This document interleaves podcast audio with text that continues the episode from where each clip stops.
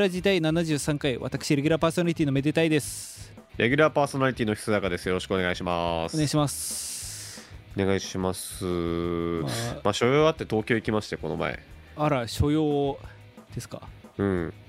まあ、あのー久々に、まあ、ちょっと、まあ、オミクロンみたいな話はありますけど、まあ、でも、まだ、まだちょっとそういう話にはまだ身近にはないので、あの、うんまあ、行けるようになってよかったなと思いつつ、あのー楽器屋に行ったんですよ。楽器屋いいですねうん、楽器屋巡りしようと思って、たまたま空き日があったから。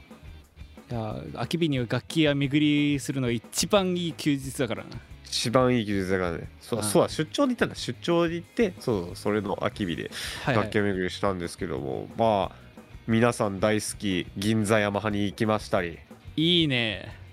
そう。まあ、あとは、あの、渋谷の池部楽器はいはいはいはが、いいつだっけ？いつかに新しくなったんだよね。なんか、ギター感がすげえ新しくなったの、確か。ああ結構前じゃん結構前かも。いや結局多分その後コロナ禍だかなんだかで結局行けてなかった。確かに確かに確かに。そうとかに行けたりであと一番印象残ってるのがあの渋谷の道玄坂登ったところにあたりに野中楽器っていうあのーとところがあってでそこはなんか管楽器の工房おおが前からあったんですよ。うんあったらしい。で野中楽器はそのなんていうんだ野中貿易だっけ野中貿易はいろいろ輸入楽器の要はなんていうんですか？輸入輸入者っていうんですか？なんていうんだろまあ問屋とも言うか。うみたいなのもやっててはい。打楽器メーカーをのいろいろなねところを仕入れてたりしてたんですよ。はいはいはい。でとうとうその野中貿易があの野中パーカッションギャラリーっていうそのパーカッションのショールームをとうとう作ったと。今年の4月ぐらいだかな。あ今年の初めぐらいタイムリーですね。そう。っていう情報を入手しまして。はい。そのその大規模な打楽器のショールームって浅草のジャパンパーカッションセンター以来といいますか。確かにそこはめちゃくちゃ有名ですよね。そこはめちゃくちゃ有名でそのこと大型打楽器やクラシカル楽器とかそういうのはなかなか、まあ、さっき言った銀座のヤマハとかそんなもんしかあまりないのでうん、世の中ドラム系のやつはいっぱいあっても。まあ、そのオーケストラで使うようなパーカッション。そう。それこそビブラフォンの名門マッサーっていうメーカーのビブラフォンが置いてあったりとか、はいはいはい。グロッケンとかも置いてあったりとか結構そのスチールパンも234台ぐらい置いてあったりとか。結構ニッチですよスチールパンって。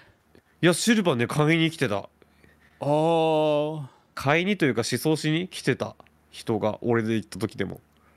まあニッチだけど逆にだから取り扱い店舗も少ないからもう集中して集まってくるのかな。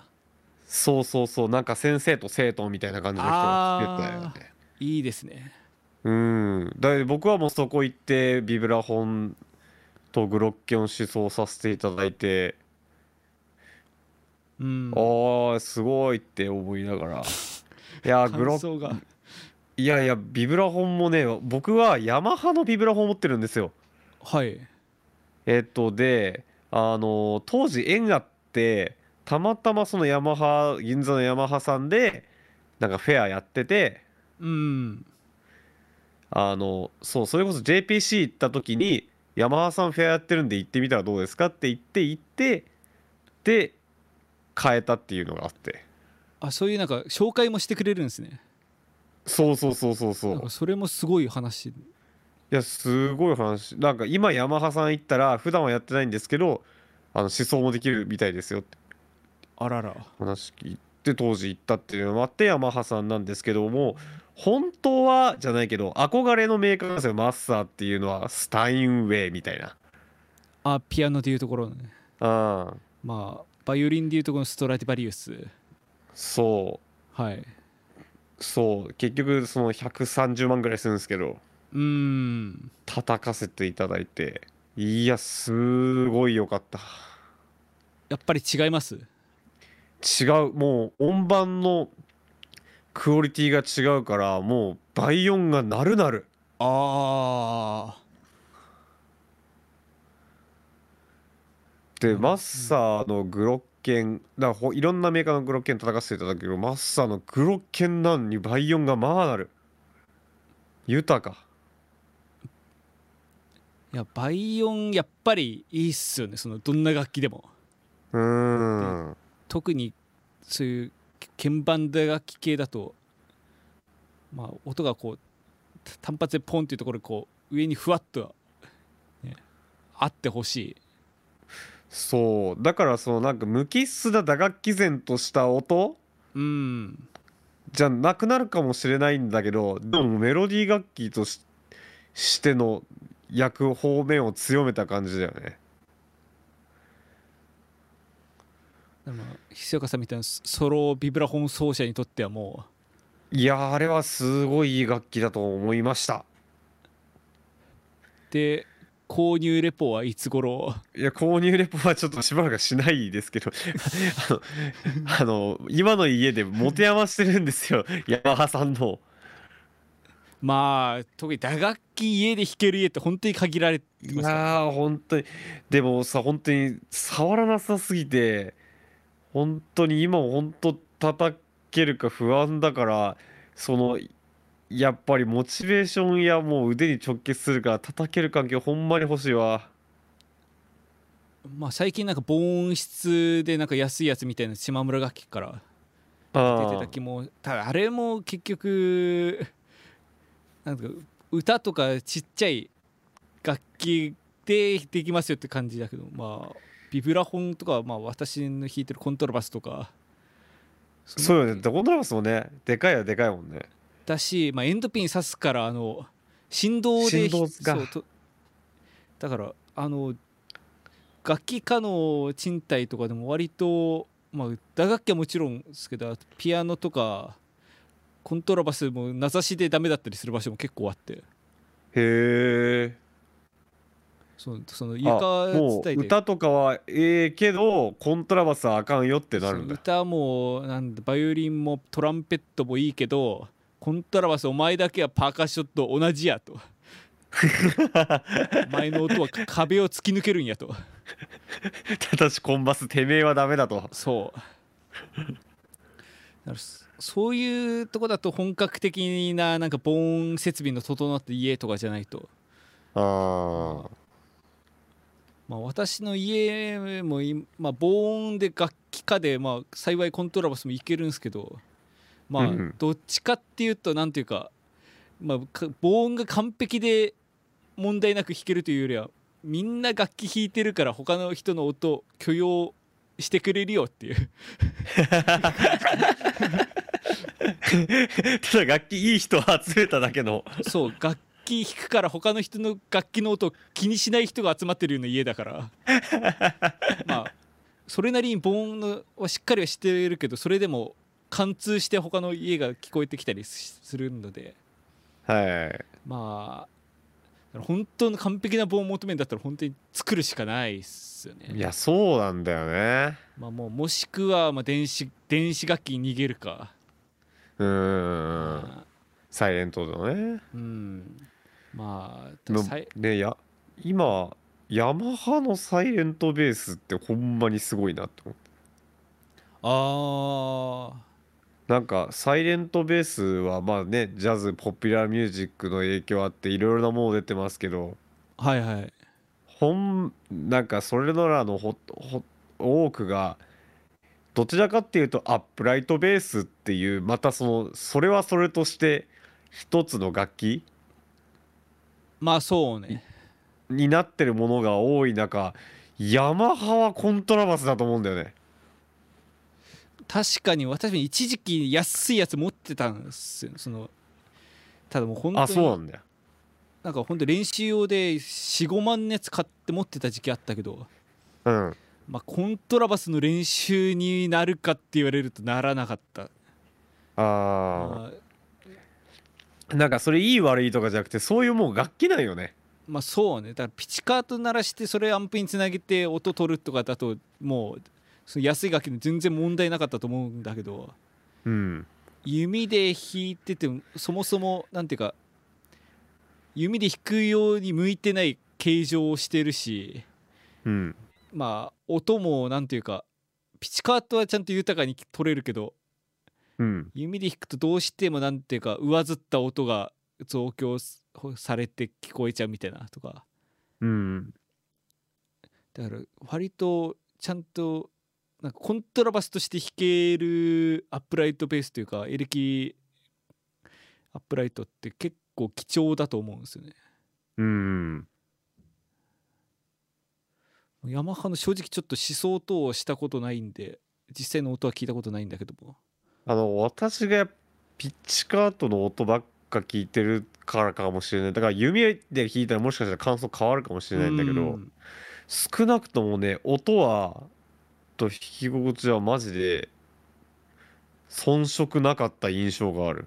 ほでもわかんない。クラシックやってる人が弓で弾いたらどういう感想なんだろうっていうのがちょっと気になる。うまあその弓で弾い結局そのアコースティックなコントラバスにはなりえないっていうか、まあ、それはなんか劣ってる優れてるとかじゃなくて、まあ、うん。エレキバイオリンとかも、まあ、バイオリンにはならないなれないし、まあ、エレキギターもアコースティックギターにはなれないのと一緒で、うん。それは別なんだけど、まあ、なんていうか完全にかけなら離れたものではなくなるっていうのはかなりアドバンテージではあると思う。うんまあまあまあまあ。まあだからそそうやってひ弾いてねそう練習で使うとかでも、まあ、エレキ系の楽器は重宝すると思うんですけどまあヘッドホンとかでね聞いてねやるとヘッドホンとかでねそれさして聞いてね。うん。まあそうねその普通に歌を取る時とかもその、まあ、イヤモニ使って返しを聞いてみたいな。はい。だからやっぱりこうがまあ特にこのクラシックとかはともかくとして普通にそういう電子系の曲を弾いたりする時とかもまあヘッドホンイヤホンっていうのは結構まあ楽器の演奏に際しても重要な要素の一つだと。ああ楽器だけじゃなくてねそれをモニターするねそう特に最近は。うん。うん。ただまあそのイヤモニってお高いじゃないですか。急 急にどうされました？いやあの私も前もはなんか一回話したことある気がするんですけどうん。なんか大学の時はなんか気の迷いでなんかそのうん。オーダーメイドに作ったことあるんですよ。イヤモニをね？そう。ん。うもう当時としてもう頭おかしくなるぐらい高かったんですよ。あまあい今社会人としてねこう小銭稼いでる。今でさえ高いと思うぐらいの金額だから。まあ確かに。まあ実際なんかプロが使うようなもんだからまあ当然ねクオリティを求めるのはそれぐらいになるんだけども。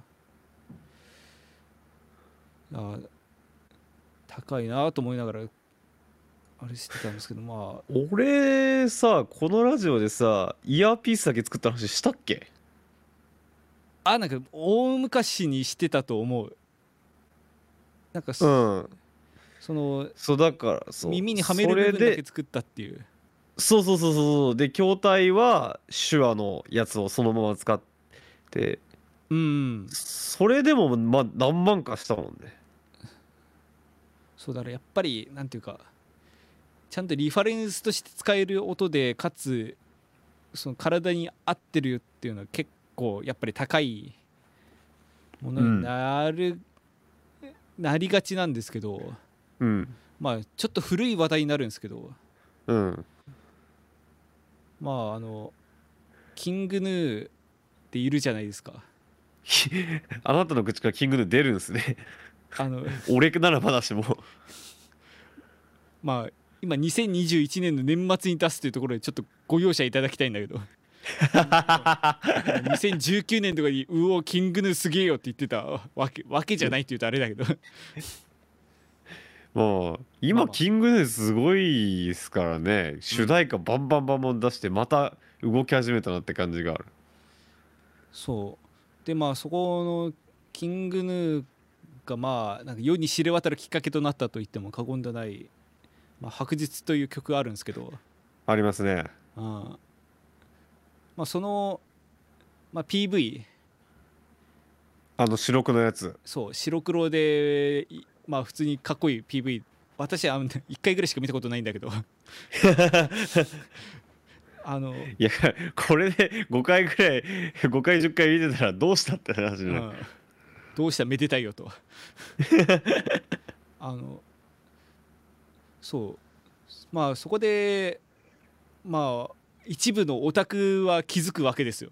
キングヌー白日を聞いて、見て。はい。んこのイヤホン何使ってるんだと。うん。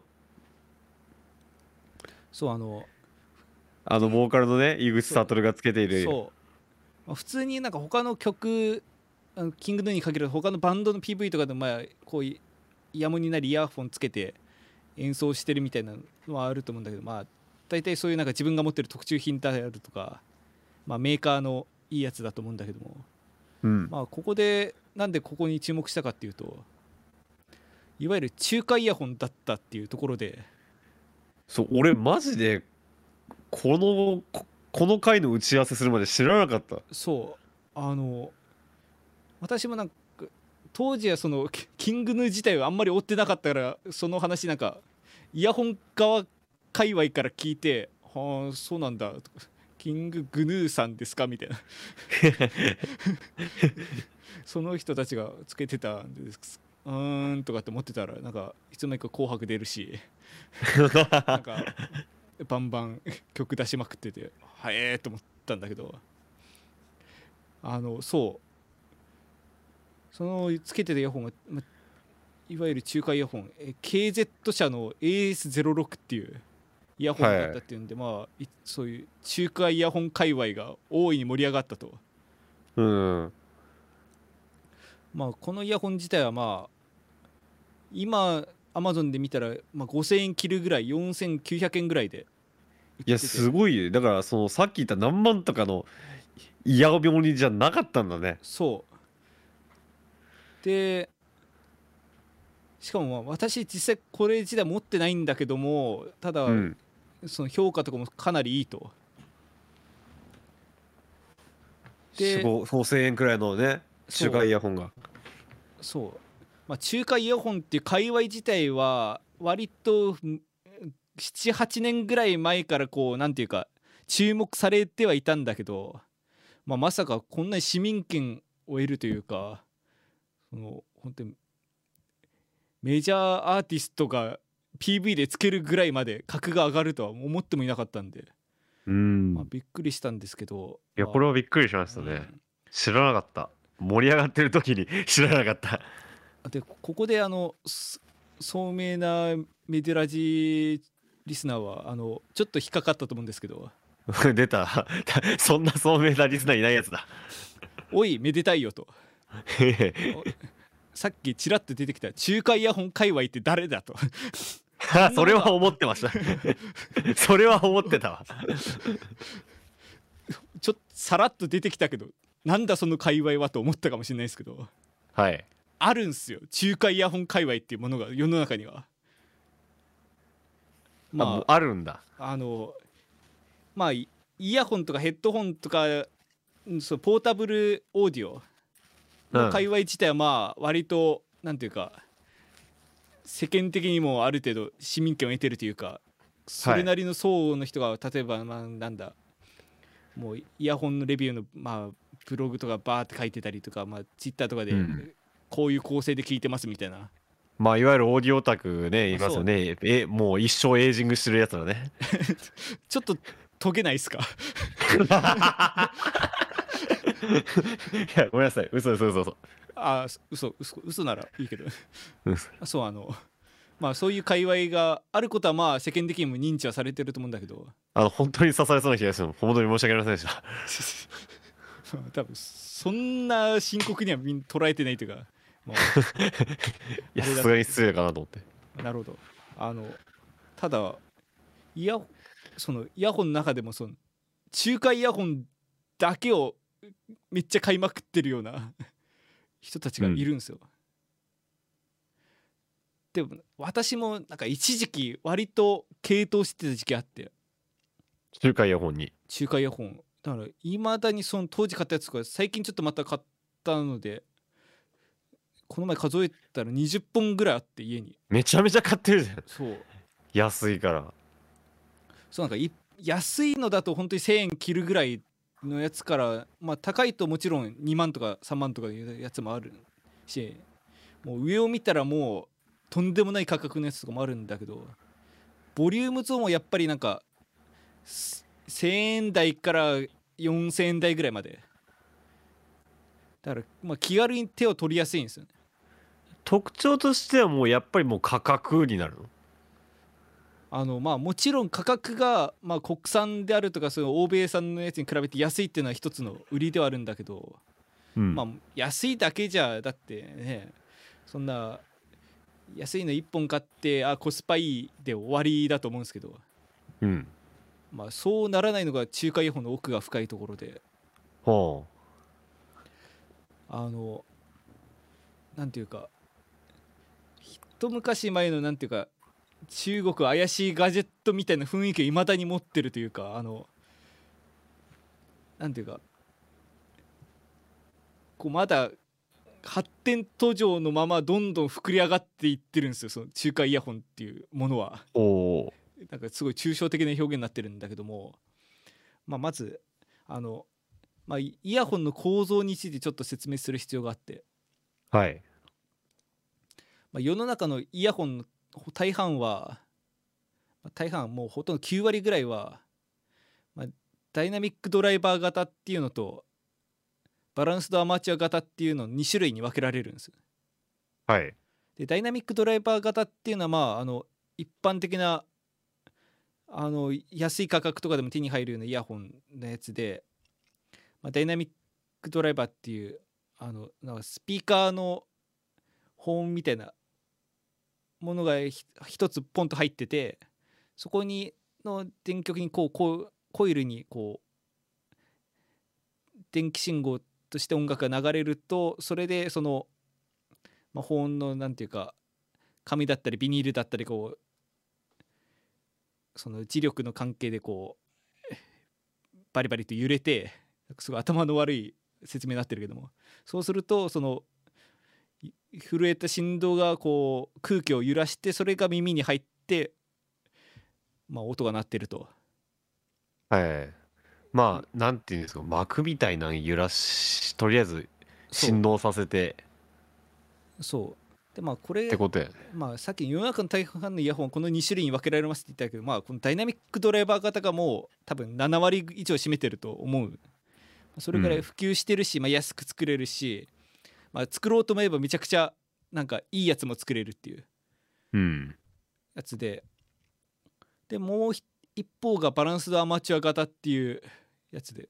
まあなんかあんまりイヤホンとかを詳しくない人は聞き慣れないものなんだババランスなんだみたいな感じになってるかもしれないですけどあのこれっていうのはまあ仕組みとしては一緒で空気を震わせて音を出してそれが耳に届いて音が聞こえるっていうやつなんですけど、うん。まあ、震わせるものが違うというか震わせ方が異なる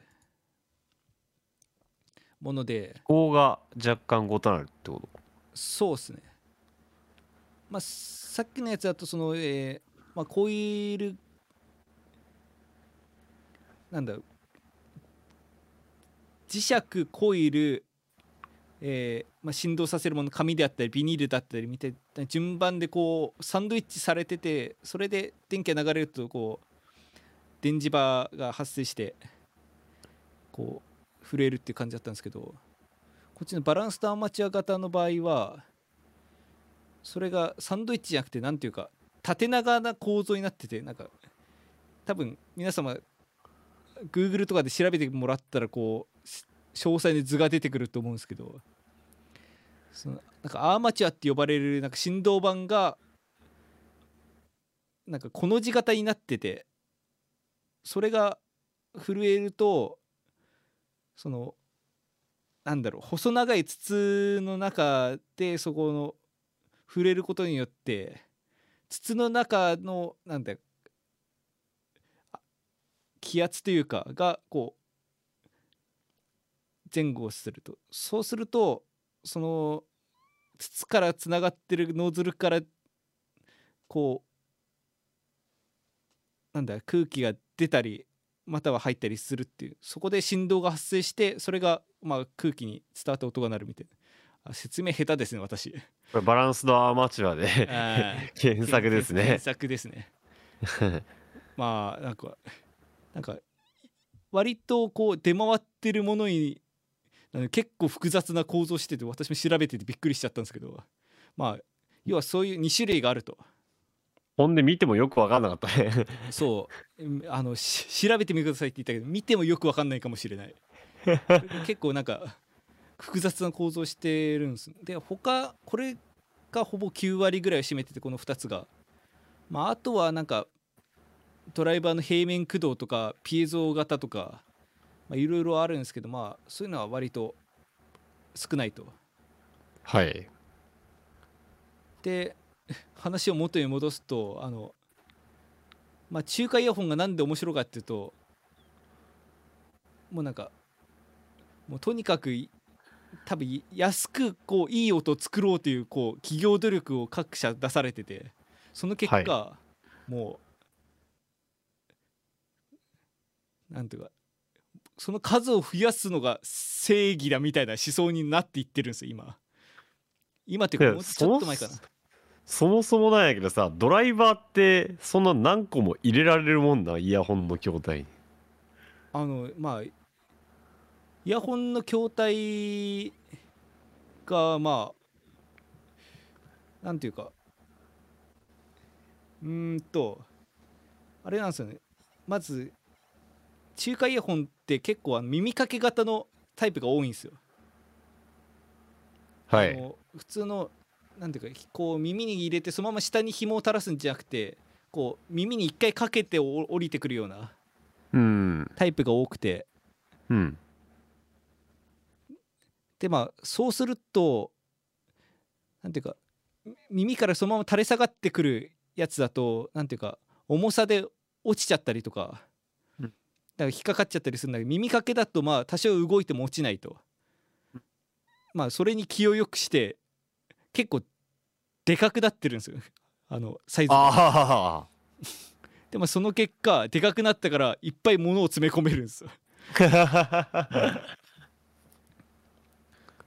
そう。であとはバランスアマチュアのこの箱っていうの自体ちっちゃいからあのまあそんな無理しなくてもまあ2個3個は入れられるみたいなとこもあるんですうよん。でそうなんです。ダイナミックドライバーはまあ広く普及されてるものであるがゆえになんていうかまあこれ一発でもう広域から低音域までまあまんべんなく鳴らせると。でだからバランスはそれだけで賄えるけっていうところとあとバランスアマチュア型っていうのは結構特定の音域に特化して例えば高音だけをこう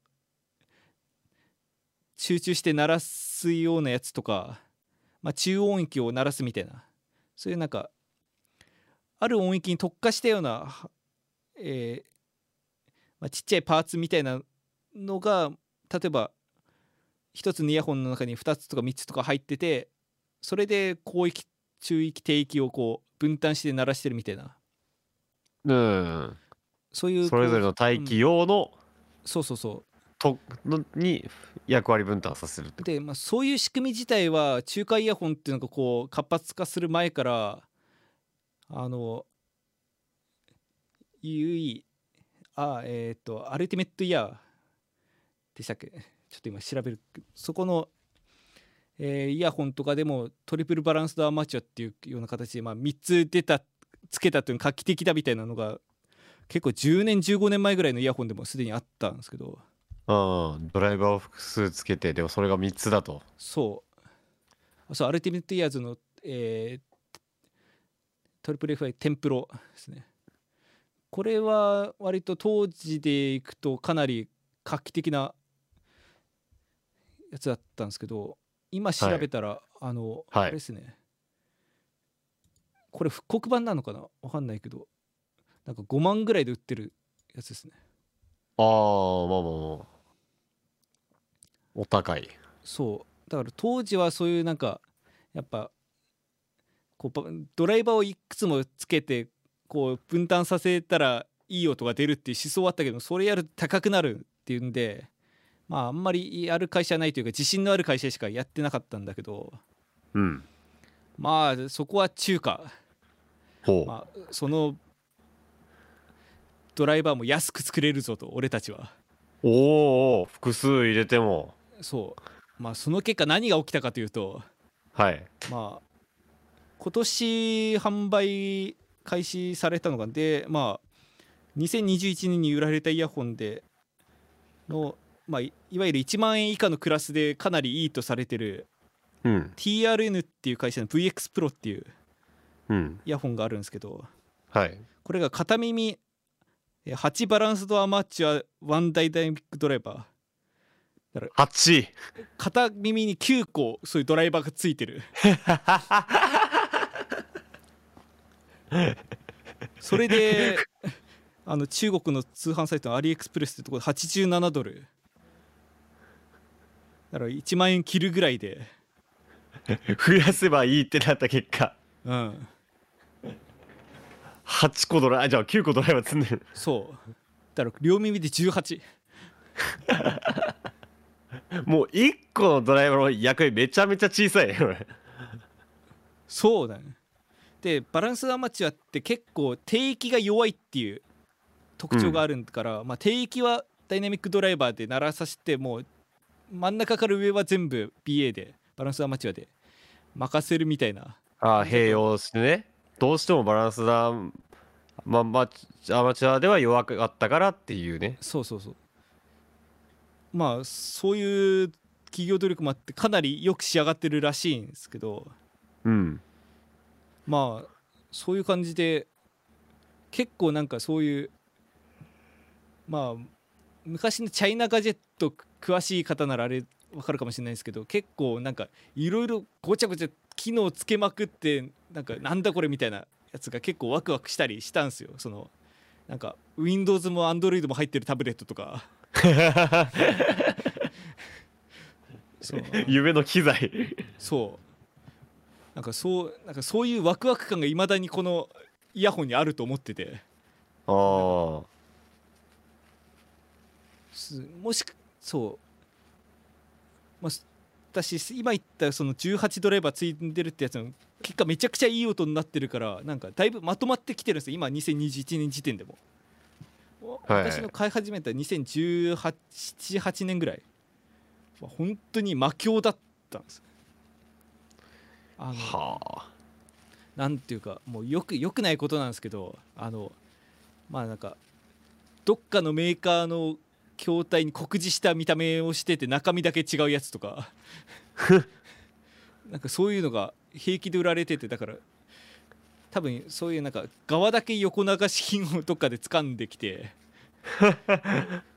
でまあだから側も、まあ、その元の企業の企業努力で、まあ、それなりにいいそういうなんかエアフローとかを搭載してるとは思うんだけど。うん。まあそれにあやそれだけあやかって実際に積んでるドライバーとかはもう自社製の安いやつを使うみたいな。はそういうやつがなんか出始めてこれ大丈夫かよみたいになってたのに201617年ぐらいで、あうん。まあ、そんなことやってるうちに、まあ、さっき白日の MV も出てきたっていうこう KZ 社みたいな。うん。ところがこうポンと出てきて、まあ、自社オリジナルのなんかいい感じのイヤホン作り始めたうーん。実際 KZ も最初の頃はちょっと変怪しいやつも作ってたのかな。だなんか途中からそうオリジナル路線になって。うん。まあ、2000円ぐらいですなんかドライバー3つぐらい積んでてなんか見た目も綺麗でいい感じだぞみたいなやつが出始めて。あれ中華イヤホンっていいんじゃねみたいな。おーだからもうなんかめちゃくちゃさこそないけどぽさを残しながらいい感じのやつうん。ってことか。そう。ただまあそれでも最初の頃はなんていうか他のところも結構なんかもう手手探りでいろんな機構のやつ作ったりしてたんですけどそのダイダイナミックドライバー縦に2個ついてるやつとか。うんあとはなんでややったらなんか長細くて耳のなんかかなりなんかかなり奥まで入るやつとか。怖いな。そう。結構いろいろなんかそういういろんな努力はあったんだけどだ鼓膜んだんに近いいやろって。だんだんそういうのがなんていうかあれこれドライバーの数ボンボン増やせばいいんじゃね？みたいなのが なんか誰かが思いついちゃって2018-9年ぐらいだと思うんだけど。そっからまあ KZ 社も KZ 社その時ちょっと一瞬落ち着いたのかな。なんかそういう最初にヒット製品バンバン出したけど。なんか一旦停滞したあたりでなんか CCA っていう会社とかあとなんださっきの TRN とか、まあ、そういうところがこうポンポンポンってそういうなんか6ドライバー8ドライバーみたいなの出し始めて。うん。で CCA っていうところはもうなんか片耳16ドライバーとかも出してたかな確か。はあ。もうだからインフレを耳16ドライバー？インフレを起こしてたその時。多分なんか音はいいけど電力使いまくるからなんていうかあのいスマホ直差しとかだと全然なんか良くならないみたいな ちゃんとちゃんとした上流ア環境がないンプとか使わんとってこそそう。アンプとかちゃんとしたなんか上流環境整えてないと進化発揮できないみたいな。とはえ。なんかそういうなんていうかどんどんそういうと各社尖った製品をバンバン出し始めてきて、まあ、その傍らで、まあ、ムーンドロップとかなんか正統派でちゃんとなんか一つのダイナミックドライバーでめちゃくちゃいい音聞かせますよみたいなところも出てきたりとか。はムーンドロップはもう今日本の代理店と提携していいイヤホンとかでなんか普通に名だたる高級機として売られてたりするから、あへえうん。じゃあもうなんかもう新興のそう。メーカーみたいな感じでそうなんか結構78万ぐらいのハイグレードのやつとかが結構バンバン売れてたりするっぽいんで。だからそうそういう意味でもこの時期ぐらいに多分そういう各社個性を出し始めて。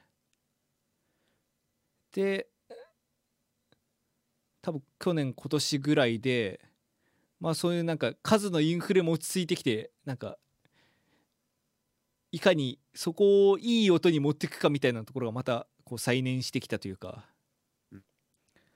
まあその結果ドライバー数はちょっと落ち着いてきたけどもその代わりなんかそこのなんかつながりというかやっぱりドライバー間でチューニングされてないとこうある種なんかあ低音だけ明らかにダイナミックドライバーの音で上は違うみたいな。そういうのがバレちゃったりするようなチューニングの製品とかもあったりするんだけどそういうのがだんだんなくなってきてこうクオリティが単純に上がってきたみたいな。うーん。やつとか。でも安い。そう。まあそれも出始めの頃に比べてちょっと上がってるのかな。そういうなんか多分デザインも自社でするようになったりとか。うーん。ただ面白いのはそうなってくるとあの中華イヤホンのコピーが現れるんです。うん？あの最初の頃はまあな名前出しちゃうとまあゼンハイザーとかその辺のはい。やつをパクってなんうん。かやってたみたいな怪しいところはあったんだけど、うん。このこの頃になるとあのさっきの KZ とか TRN とかそういう有名な中華メーカーをパクった中華メーカーが出てくるんです。怖い怖い怖い怖い怖い。第2第3の？らそう。だからもう中国国内で完結するようになっちゃってる。そう。だからそういう感じでなんていうか結構上下はっきり分かれ始めてきてるというか、ああ中間だからね、うん。オリジナリティをどんどん発揮してきてるやつと。そう。それになんかそれを模倣したりとかまあいまだに奇抜なやつ出し続けてたりするそういう中華アングラみたいなやつと。まあ。そんなこの前見てびっくりしたんだけど片耳70ドライバーみたいな超変態イヤホンみたいなのがなんか売られてて。うん。もうあの各ドライバーが耳の外出ちゃってる。あのみ耳かけの部分まで全部ずらーっと並んでてそっからノズルでこう耳まで到達させてるみたいな。めちゃくちゃ高かったけど。15万ぐらい15万ぐらい。いやなんか面白いけど15万で買う勇気はないな。絶対いい音じゃないしな。まあなんかそういうのもあったりとか。あとも今年で言えばまあわ私も買ったんですけど、えーセブンヘルツでいいのかな読み方のタイムレスっていうやつがまあちょっとお高いんですけど3万円以下のなんかに世に存在する全部のイヤホンの中で一番いいとかって言ってるレビュアーもいるぐらいのイヤホンが出てきたりとか。ほー3万円クラスだけども全然そんなんじゃないみたいな。そうあのただ個人的になんかそういう言い方なんか微妙だなと思うんですけどなんかそのこのイヤホンなんか2 3 0 0円だけど1万円のお並みの音だよとかっていう言い方なんか1万円ってどのイヤホン指してんだよと思ったりはするんですけど。ああこれは別ー、まあ、気持ちは分からなくない私はひそやかさんと違ってあれなのであの取り繕ったりしないんで、まあ、刺されてもあれかもしれないですけど。まああの実際まああんまりそういう言い方好きじゃないにしてもまあそのまあこれまで出てきたそういう3万円以下のイヤホンの中で、まあ、そのイヤホンが、えー日本円で2万ちょいなのかな。でまあ私はセールで安く買ったんでもうちょっと安かったんだけど。だけどまあ本当に世に存在する全てのいいその3万円以下のイヤホン。だから他のもうアメリカだとか日本だとかのハイクラスのイヤホンとかと比べてももうダントツでずば抜けていいみたいなこと言ってるレビュアーもいるぐらい。うん。いい音で。みたいなのも出てきたりとか。まだまだ目が離せないというか。うん。まあ、次はどういう製品作ってくるんだろうみたいなワクワク感もまだあるし。いいっすね、ん。なんかこう特徴的な土壌があって。そうワクワクできるっていうのはいいですね、危惧してるのはせ最初の頃はその中華中華スマホとかもそうだったんです。それなんああか変変態機種みたいなのがこうのけ移られてたの。がいつの間にかなんか安くてはいなんかし性能が高くていいみたいななんか風潮出てきちゃったじゃないですか。うん。なんかなんか日本製とかなんかよっぽどいいみたいな。なんかすイヤホンまでそうなっちゃったら嫌だなみたいな。ああそれはそれでなんか。特徴として成長してほしいよね。そう。まあどんどんクオリティをが上がっていくのはいいことなんだけどそれでとそういうなんかとが尖りとかを失わないでほしい。うんそのままの君でいてほしい。素敵だねそうあの、まあ、さっき、まあ、中華の通販サイトでいくらみたいな話してたんですけど普通に日本のアマゾンでもちょっと上乗せされてるんですけどまあ安く買えてるんでまあただなんか普通にアマゾンでイヤホンとかで調べて出てくるやつは結構そういうなんかいい中華イヤホンじゃなくて悪い中華イヤホンが先に出てきちゃったりするんで調べ方難しいんですけどね。うん。それこそあのなんかかあ稲妻が出てて令和最新版でみたいなやつは悪い中華イヤホンなんで、ああそれはダメですね。うん、もういい中華イヤホンはなんか そういうのに頼んないでちゃんとブランドとして売っちゃってるんで、はいまあ、だから逆に言うと中華イヤホンって気づかずに持ってる人もいるかもしれないぐらいの。うーん。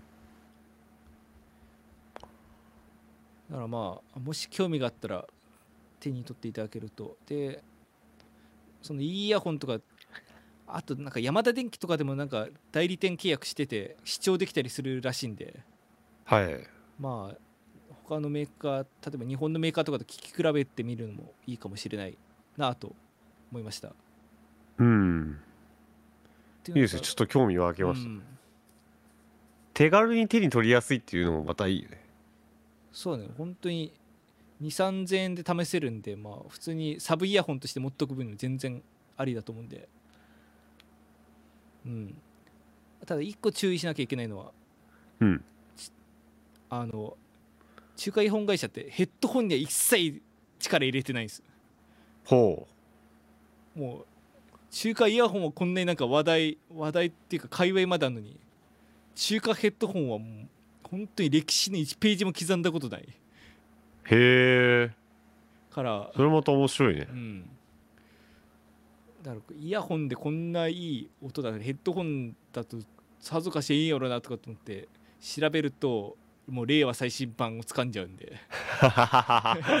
もうそういう節操のない回収に掴んじゃうんで。まあそこはお気をつけいただければと思います。はい。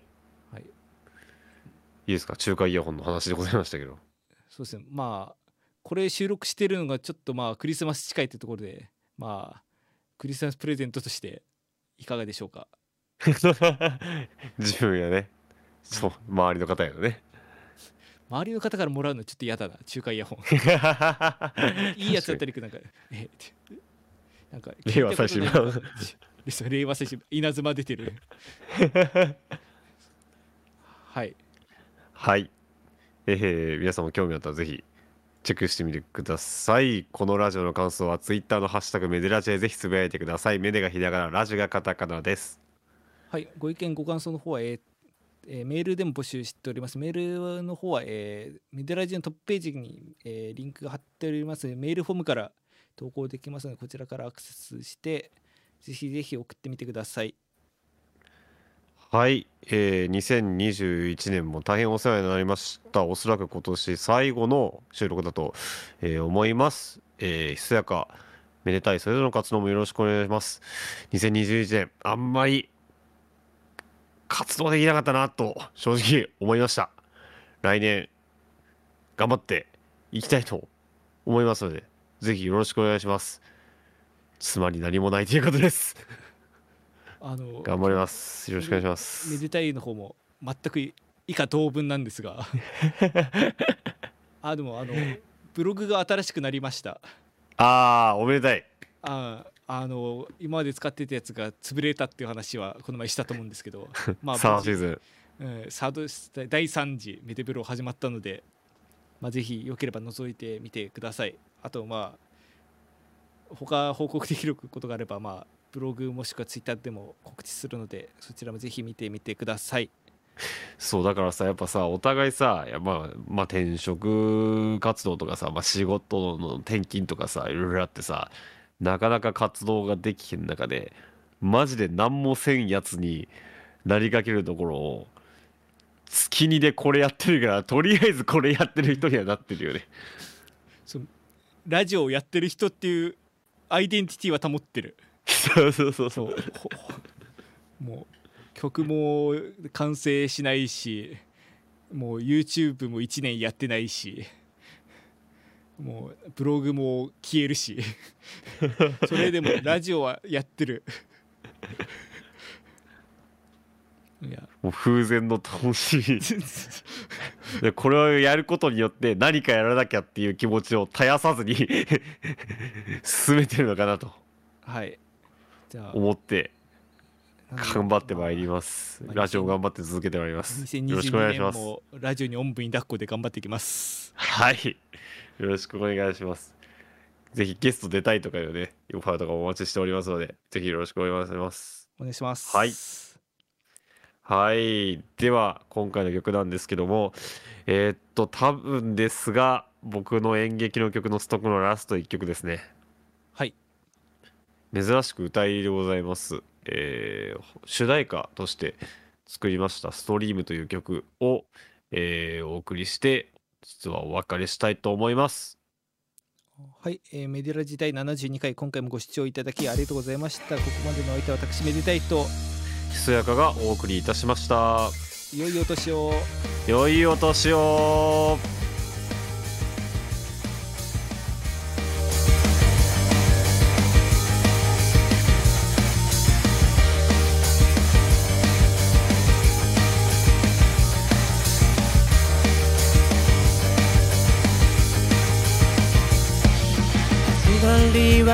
つだってゼロから朝らが五千何を描こうわからないやうまく言葉にできない何かを必死にかき集めて形にするんだ何度も書いて消してもがき苦しんでそれでも作りたい僕だけのメロディー。響け。届け伝えたい想いをここに残そうこの歌の。その先にまだ見ぬ未来無数の出会い信じて作り続けるよ。